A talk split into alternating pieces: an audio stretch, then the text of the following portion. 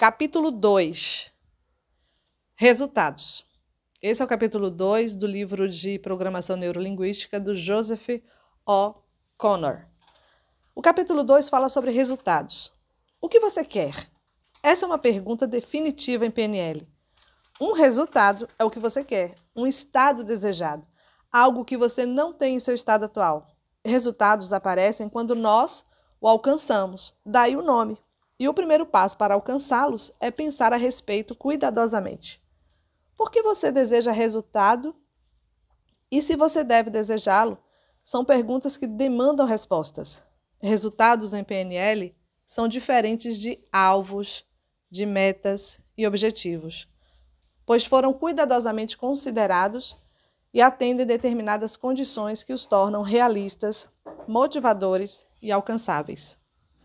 Ao determinarmos um resultado, nos tornamos conscientes da diferença entre o que temos e o que desejamos.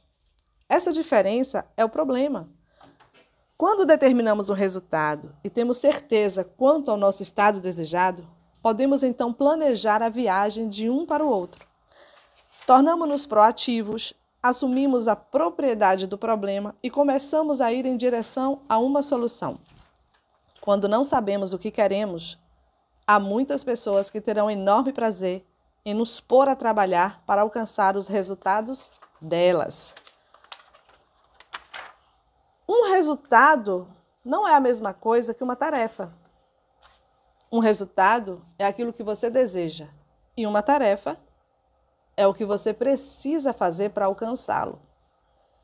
Não realize tarefas até que tenha determinado seus resultados. Problemas não podem ser solucionados a não ser que você defina um resultado. A mudança é uma jornada de um estado presente, insatisfatório, em direção a um estado desejado, que é o seu resultado. Você utiliza vários recursos para ajudá-lo a fazer a jornada. Quais são esses? O estado presente, onde você está, mas prefere não estar. O estado desejado é onde você deseja estar. E entre o estado presente e o estado desejado estão os recursos. Que recursos são esses? As estratégias mentais, linguagem, fisiologia, estados emocionais, crenças e valores. Mudança básica em programação neurolinguística. Existem quatro perguntas básicas que você precisa fazer para ser bem-sucedido nessa jornada, nessa mudança da programação neurolinguística. Quais são essas perguntas? Primeiro, em que direção estou indo? Ou seja, o estado, qual é o resultado que você deseja? Segundo, por que estou indo? Quais são os valores que estão te guiando? Três, como chegarei lá? Esse como significa a estratégia para a jornada. E o 4. E se algo der errado? Bem, se algo der errado, é a gerência do risco e o planejamento de contingências. Pensando em resultados, os resultados eles apresentam dois aspectos. Pensamentos voltados para resultados e os pensamentos e a orientação para os resultados. Repetindo, existem dois aspectos que os resultados apresentam. O primeiro deles é o pensamento voltado para resultados. É você decidir o que quer em uma dada situação. E o outro aspecto é a orientação para resultados. Essa orientação é você pensar em resultados consistentemente e ter direcionamento e propósitos gerais na vida. Até que saiba o que você quer, o que fizer não terá propósito nenhum e seus resultados serão simplesmente aleatórios. A orientação para resultados lhe dá controle sobre a direção na qual você vai viajar. Você necessita dela em sua vida pessoal e é essencial nos negócios. O oposto ao pensamento voltado para resultados é o pensamento voltado para problemas. Pensamento voltado para problemas focaliza aquilo que está errado nossa sociedade está emaranhada no pensamento voltado para problemas. Vemos que está errado e o passo seguinte é atribuir culpa, como se coisas ruins somente acontecessem porque as pessoas as causam deliberadamente. Isso parece especialmente ser verdadeiro na política. Muitas pessoas se perdem em um labirinto de problemas, descobrindo sua história, seu custo e suas consequências, fazendo perguntas como: o que está errado? Há quanto tempo? Quando começou? De quem é a culpa? Por que você ainda não resolveu? Percebam, essas perguntas focalizam o passado ou o presente. Também são garantidas para fazer com que você se sinta pior a respeito do problema porque realmente enfiam sua cabeça nele.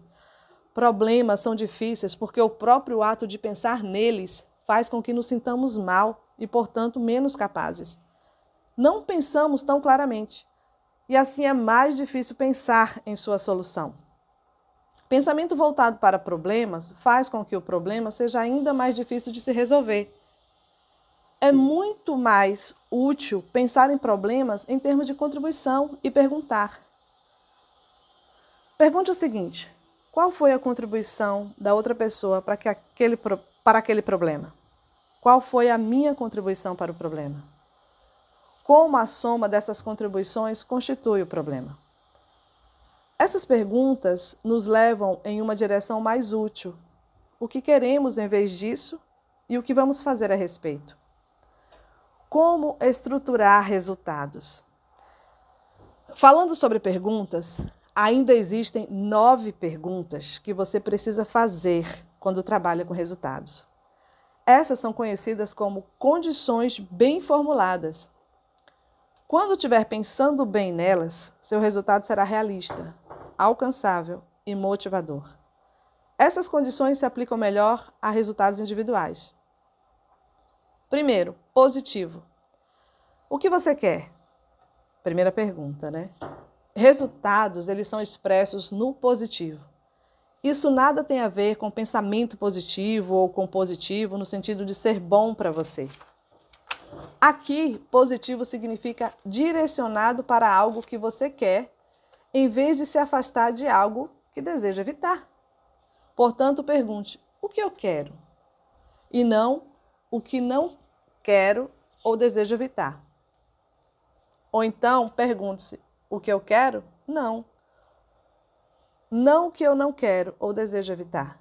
Por exemplo, perder peso e deixar de fumar são resultados negativos que podem explicar em parte por que são tão difíceis de se alcançar. Reduzir desperdício, reduzir custos fixos e perder menos pessoas-chave também são resultados negativos. Como você transforma um resultado negativo em um positivo? Perguntando. O que eu quero em vez disso? E o que isso fará para mim? Por exemplo, se você deseja reduzir suas dívidas, você pode determinar o resultado de melhorar o fluxo de caixa. Outra pergunta tem a ver com a evidência. Como você saberá se está tendo ou obteve sucesso? É importante saber se está no caminho certo para seu resultado. Você precisa de feedback adequado, na quantidade adequada, e é necessário que seja preciso.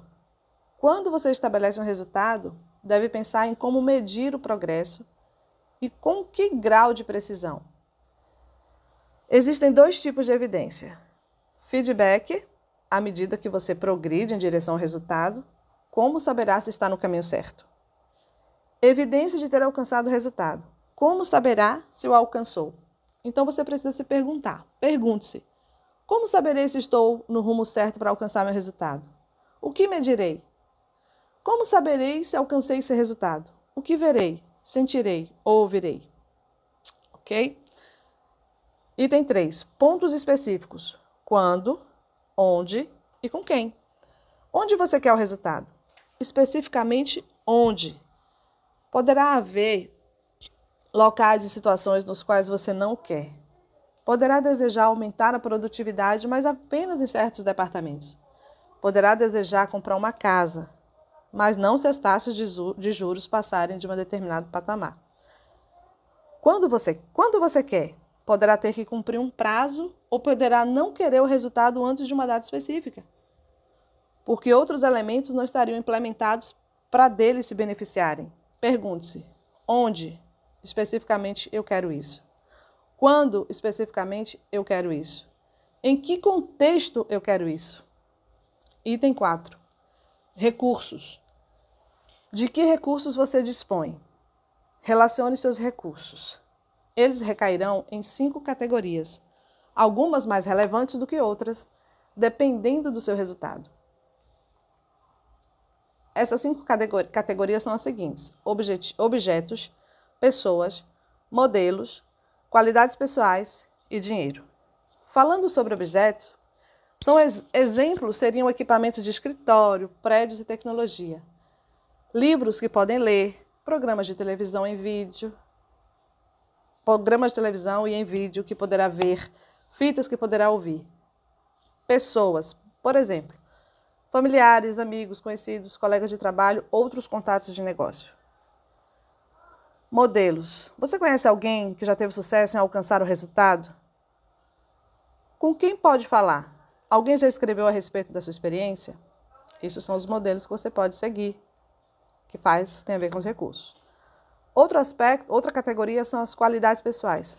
Quais são as qualidades que você tem ou que precisa desenvolver para alcançar o resultado?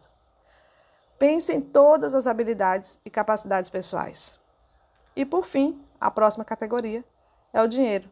Você tem o suficiente? Ou você pode levantar o suficiente? Maravilha. Agora o item 5. Controle. Você pode iniciar e manter esses resultados. Relembrando, nós estamos falando sobre como estruturar resultados. Já falamos sobre positivo, evidência, pontos específicos, recursos e agora vamos falar sobre controle. E, existe, e a pergunta é: você pode iniciar e manter esse resultado? Até onde isso está sob seu, seu controle direto? O que pode fazer e o que os outros têm que fazer para alcançar esse resultado? Quem o ajudará? Como poderá motivar as pessoas a realmente desejarem ajudar em vez de se sentirem obrigadas a ajudá-lo? Então pergunte-se: o que eu posso fazer diretamente para conseguir esse resultado? Como posso persuadir outros a me ajudarem? O que posso oferecer a eles para fazer com que eles é, desejem me ajudar? O próximo tópico é sobre ecologia. E a pergunta é: quais são as consequências maiores? Vou apresentar para você algumas perguntas sistêmicas mais amplas a serem consideradas. Vamos lá? Quanto tempo e esforço esse resultado exigirá? Tudo tem um custo de oportunidade. De despender tempo e esforço em uma coisa desvia recursos de outra. Então, qual é a resposta para quanto tempo e esforço esse resultado exigirá? Próxima pergunta. Quem mais será afetado e como se sentirá? Adote perspectivas diferentes. Em sua vida de negócios, considere seu chefe, seus clientes, seus fornecedores e as pessoas que você gerencia. Em sua vida pessoal, considere sua esposa, seus amigos e seus filhos. Quando pensar na ecologia do resultado, poderá desejar mudá-lo ou pensar em um meio diferente para alcançá-lo. Outra pergunta: de que terá que abrir mão quando alcançar esse resultado? Dizem que você pode ter tudo o que quiser se estiver preparado para pagar por isso, e não necessariamente em dinheiro. Outra pergunta: o que é bom em relação à situação atual? O que deseja manter? O que deseja manter? A perda de aspectos valiosos da situação atual é a maior causa da resistência à mudança, tanto para indivíduos quanto para organizações. O que mais pode acontecer quando conseguir seu resultado? Há sempre consequências secundárias e, às vezes, essas se tornam um problema maior do que a situação atual. O toque de ouro do Rei Midas vem à nossa mente. Próximo item, item 7, identidade. Pergunta: esse resultado tem a ver com quem você é? Você pode aplicar isso tanto no nível individual quanto no organizacional. Primeiro, o nível individual. Suponha que deseje gerenciar um projeto. Seu envolvimento com esse projeto poderá significar muito tempo longe de casa. Poderá significar abandonar outros projetos. Poderá desviá-lo de seu caminho de carreira. Embora você queira se envolver, ele simplesmente não se adequa a você. Poderá perguntar: em que trabalhar no projeto me beneficiará? Se a resposta for ganhar experiência valiosa, poderá haver outros projetos ou treinamento e consultoria que poderão ser preferíveis. O mesmo é verdade no nível organizacional. Cada empresa tem uma certa cultura e um conjunto de valores essenciais que definem sua identidade. Resultados corporativos precisam estar alinhados com essa identidade corporativa. Muitas organizações se perdem ao se diversificar em áreas nas quais não têm experiência e que não se encaixam com suas identidades. Richard Branson da Virgin, começou com uma empresa de aviação, coisa muito diferente de seu negócio de música inicial. Mas ele e a Virgin se identificavam com inovação e a mudança foi lucrativa. Tópico 8. Como seus resultados se encaixam? Como você come um elefante? Como? Um pedaço de cada vez. Se o resultado for demasiadamente grande, Relacione todos os obstáculos que o impedem de alcançá-lo e estabeleça resultados menores para superar essas barreiras. Então pergunte-se: o que me impede de alcançar esse resultado? Quando você está com o jacaré até o pescoço, é difícil lembrar que está ali para drenar o pântano. Quando o resultado for pequeno demais para ser motivador e você se sentir atolado em detalhes, pergunte-se: o que este pequeno resultado faz por mim? Conecte os detalhes ao resultado maior, mais motivador do que fazem parte. E o item 9, plano de ação. Plano de ação é aquele onde você faz a pergunta: o que fazer a seguir? Uma vez que tenha passado seu plano de ação por essas perguntas, estará pronto para agir, ou talvez para delegar. Ao delegar em um projeto de negócios, Informe seu pessoal do quadro maior para que possam ligar suas tarefas ao projeto maior. Certifique-se de que saibam pensar nos resultados por si mesmos. Isso assegurará que as tarefas deles estejam alinhadas com as suas. Lembre-se da história dos dois operários de construção. A ambos foi perguntado o que estavam fazendo. O primeiro disse: Estou assentando tijolos. E o segundo disse: Estou construindo um prédio maravilhoso. Adivinha qual dos dois estava mais motivado a trabalhar melhor? Hum? Huggies. Alguns resultados são mais importantes do que outros. Gosto de chamar os mais importantes de Huggies. Huggy, Ublivable, Great Goals. Nem todas as condições para resultados se aplicam a Huggies. São resultados de grande escala e não pode ser precisados com exatidão. O Huggins tem a seguinte qualidade: são de longo prazo, de 5 a 30 anos. São metas claras, compelidoras e de fácil compreensão. Se conectam à sua identidade e a seus valores essenciais. Você tem fortes sentimentos a seu respeito. Elas engajam suas emoções, você se sente bem quando pensa nelas. Quando você as estabelece da primeira vez, parecem impossíveis. Com o passar do tempo, começam a se manifestar cada vez mais. Não envolvem sacrificar o momento presente por um futuro possível, por melhor que seja. O Hugs pode dar forma à sua vida, por serem de longo prazo e alinhados com seus valores essenciais. Você frequentemente poderá alcançá-las de formas imprevisíveis até mesmo paradoxais, ou parecerão cair do céu como mágica.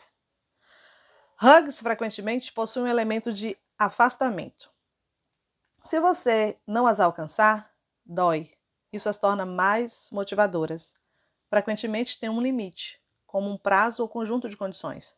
Por exemplo, um amigo meu deixou seu empregado para fundar uma empresa própria.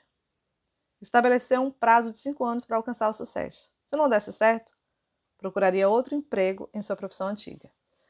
As hugs mais poderosas frequentemente envolvem a remoção de elementos de sua vida.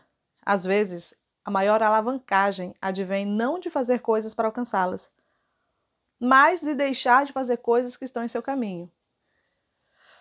Exemplos de hugs: primeiro, escrever e publicar um livro. 2. Estabelecer sua própria empresa bem-sucedida. 3. Criar uma fundação de caridade.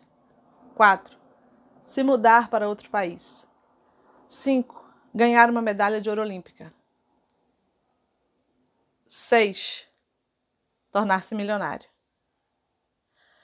Hugs são criativos, produzem efeitos continuados e expressam seus valores. Você as cria. São pessoais. Você não as copia de outras pessoas. Acompanhe suas metas e as avalie regularmente. Recompense-se quando as alcançar e desfrute desses momentos. São aquilo pelo que trabalhou e você merece. Desfrute da realização e aproveite a jornada. Colecione esses momentos como lindas fotos ou recortes para um álbum. Retorne a eles, utilize-os para se motivar no futuro. Deixe que sejam fonte de inspiração, aprendizagem e prazer. Jamais esteja em posição de pensar. Trabalhei duro para chegar onde estou. Mas onde estou? Vamos falar agora sobre crenças. O que, que são crenças? Crenças são as regras pelas quais nós vivemos. São nossos melhores palpites frente à realidade e formam nosso modelo, nossos modelos mentais. Os princípios pelos quais o mundo parece funcionar, com base em nossa experiência, crenças não são fatos, embora muitas vezes as confundimos como fatos. Temos crenças sobre outras pessoas, sobre nós mesmos e sobre nossos relacionamentos, sobre o que é possível e sobre aquilo que somos capazes de fazer. Temos um investimento pessoal em nossas crenças. Eu avisei. É uma frase que traz satisfação porque significa que nossas crenças se mostraram corretas. Aí nos dá confiança em nossas ideias. Algumas coisas não são influenciadas por nossas crenças nelas. A lei da gravidade, por exemplo, não mudará, quer acreditemos nela ou não. Às vezes, tratamos outras crenças sobre nossos relacionamentos, capacidades e possibilidades como se fossem tão fixas e imutáveis quanto a gravidade. E não são. Crenças, efetivamente, formam o nosso mundo social. Crenças agem como profecias autorrealizáveis agem como permissões ou como empecilhos para aquilo que podemos fazer. Se você acredita que não é muito simpático, isso fará com que haja de forma desagradável em relação a outros e assim confirme sua crença, mesmo que não queira que seja verdade. Se você acredita que é simpático, então abordará as pessoas de forma mais aberta e elas terão mais probabilidade de confirmar sua crença. A PNL ela trata crenças como pressuposições, não como verdades ou fatos. Crenças criam nosso mundo social. Vamos pensar nisso. Tratar crenças como pressuposições significa que a PNL trata crenças como princípios de conduta. Você age como se fossem verdade e, se gostar dos resultados, continua a agir como se fossem verdade. Se suas crenças não lhe trazem bons resultados, você as muda. Você tem escolha quanto àquilo em que acredita.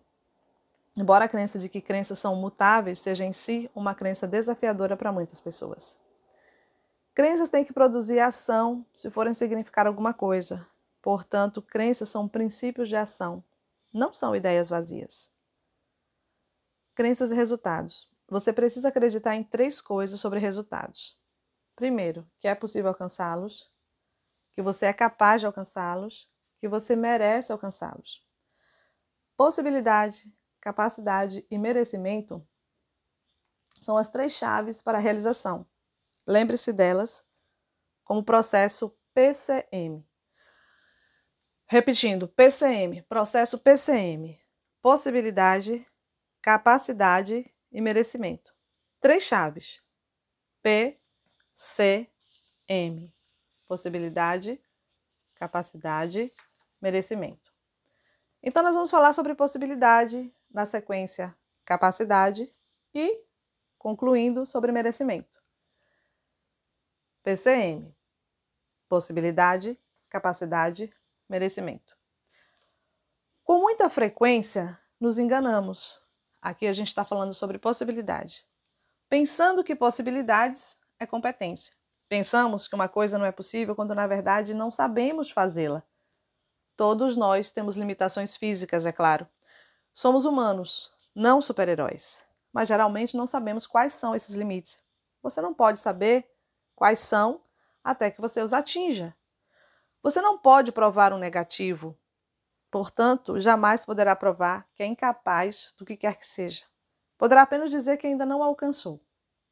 Houve época em que se considerava impossível para qualquer ser humano correr uma milha em menos de quatro minutos, até que Roger Bannister o fez em Oxford em 6 de maio de 1954. Então aconteceu uma coisa estranha, uma coisa bem estranha. E mais e mais atletas começaram a correr uma milha em menos de quatro minutos. Hoje, a realização impossível de Roger Bannister é lugar comum.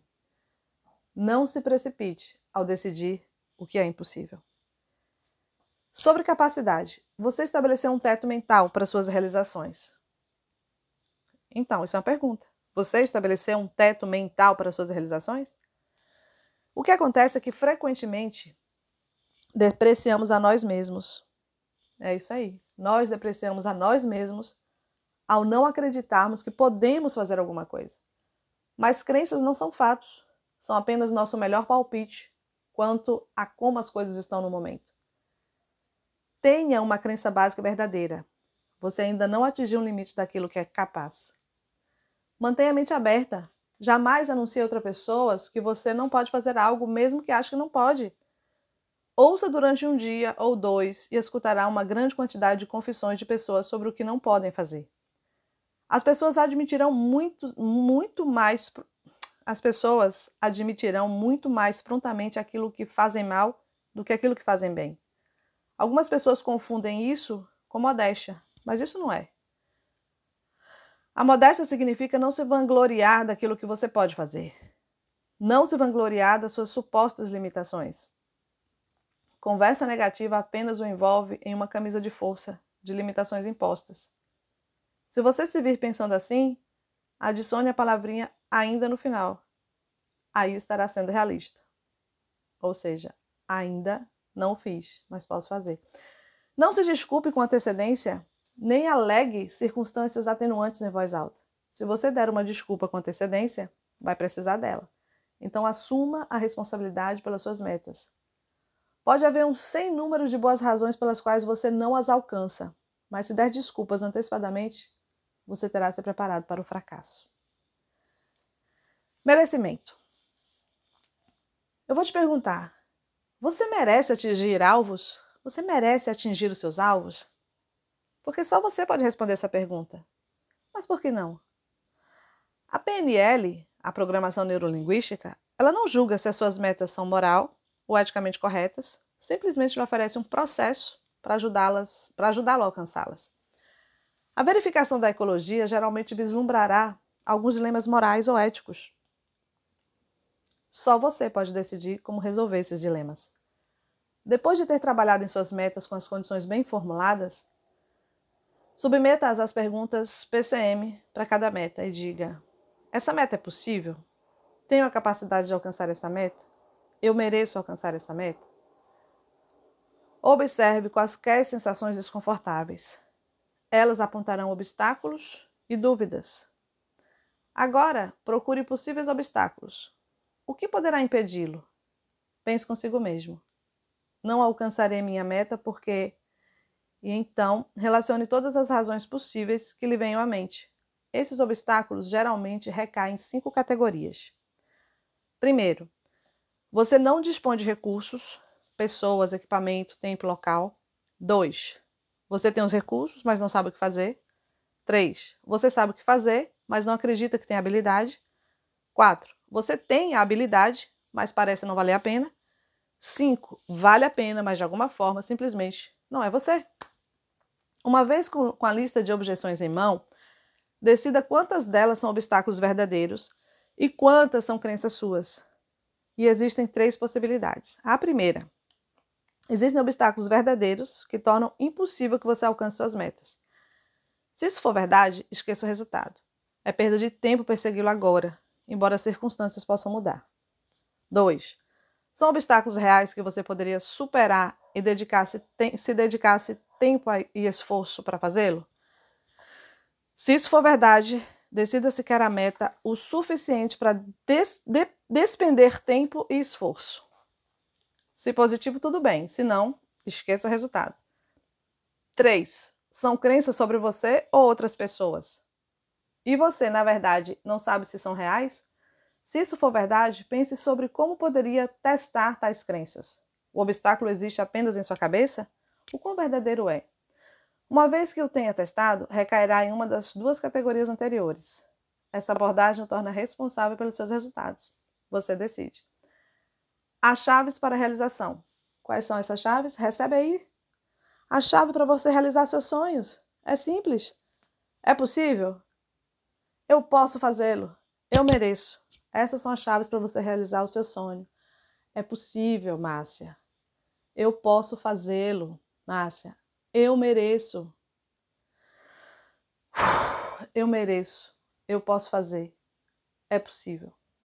Segura essas chaves, vamos para frente, vamos realizar os nossos sonhos. Agora vamos aprender sobre afirmações. Afirmações podem ajudá-lo a alcançar suas metas. Uma afirmação é uma declaração forte de seu resultado que supõe ser este possível e alcançável e mantém sua mente focalizada nele. Afirmações são como declarações de crenças. Podem ser poderosas, mas precisam ser cuidadosamente fraseadas. Quando você fizer afirmações sobre autodesenvolvimento, fraseie-as como se estivessem ocorrendo agora, nesse momento. Por exemplo, se seu resultado fosse se tornar uma pessoa menos estressada, uma afirmação apropriada poderia ser: Estou me tornando mais e mais light. Uau, estou me tornando mais e mais light. Estou me sentindo cada vez melhor quanto a mim mesmo. Não fraseie a afirmação de autodesenvolvimento como se já tivesse acontecido. Por exemplo, sou uma pessoa mais tranquila, sinto-me melhor em relação a mim mesmo. Você não é ainda. E assim seu inconsciente sussurrará: Não, você não é. Você não está enganando ninguém. Então, não estabeleça um prazo exato para afirmações de autodesenvolvimento. Por exemplo, em três meses serei uma pessoa mais tranquila. Não! Em primeiro lugar, poderá levar mais ou menos três meses. Segundo, sua mente inconsciente vai sussurrar dizendo: Ok, então não precisamos fazer nada agora, certo? Deixa para depois. Atenção! As afirmações somente devem ter hora e data específica se forem referentes a ações específicas. Por exemplo, na segunda-feira, 22 de janeiro, irei à academia e me exercitarei por uma hora. Ou a essa altura do ano que vem, a essa altura do ano que vem, terei dobrado meu salário. Não apenas pense no resultado, escreva-o. Escreva o resultado que você quer. Escreva seus resultados, escreva suas afirmações, escreva-os em um papel de boa qualidade com sua melhor caligrafia e repita-os várias vezes ao dia. Isso vai fazer mantê-los em mente e você vai começar a ver oportunidades que de outra forma jamais veria. Quando os alcançar, guarde-os cuidadosamente sob o título Histórias de Sucesso. E sempre que sentir sua confiança se esvaindo, pegue-os e desfrute da sensação de realização mais uma vez. Combinado? É assim que você deve agir. Para que quando você sentir confiança, e se porventura ela sua confiança estiver tentando escapar sobre seus dedos, você pegue o seu caderno com aquele título extraordinário, Histórias de Sucesso, e sinta, desfrute a sensação de realização por mais uma vez. Então, o plano de ação é o seguinte: primeiro, sente-se e escreva pelo menos 10 resultados que deseja alcançar durante a próxima semana. 10 resultados que você deseja alcançar durante a próxima semana. 2. Escreva seus resultados a cada seis meses. Tenha pelo menos dois em cada uma das categorias a seguir. Dois, os resultados para vida profissional, saúde pessoal, relacionamentos, dinheiro, autodesenvolvimento e vida espiritual. Relacione cada um ou mais, o mais detalhadamente que desejar. Mantenha essa lista onde você possa consultar ao fim de seis meses, reveja e renove a lista para os próximos seis meses. Substitua os resultados alcançados por novos. Escreva-os com cuidado ou os prepare em um processador de texto. Seu inconsciente não dará qualquer valor a metas mal redigidas em um pedaço de papel de embrulho. Portanto, escreva-os como se fossem muito importantes, e eles são. Faça-os como se pudessem mudar sua vida, e a mudarão. Escreva três hugs. Quatro. O número três é para que você escreva três hugs. O quatro, para que você assista ao filme The Shawks Redemption em vídeo, mesmo que o tenha visto antes. Qual era o recurso-chave da personagem desempenhado por Tim Robbins? Quando estava na prisão? Qual era o personagem que ele desempenhava quando ele estava na prisão? E o 5, procure ouvir momentos em que você se deprecia, se vangloria de seus fracassos ou diz a outros que não pode fazer alguma coisa. Poderão acreditar? Você acredita? Durante o transcorrer do dia, conte quantas vezes você ouve outras pessoas tentando convencê-lo de que são incapazes de alguma coisa. Você acredita nelas? Então é isso. Faça todas essas ações. Isso é um plano de ação e vamos junto até depois do fim. Próximo capítulo: aprendizagem.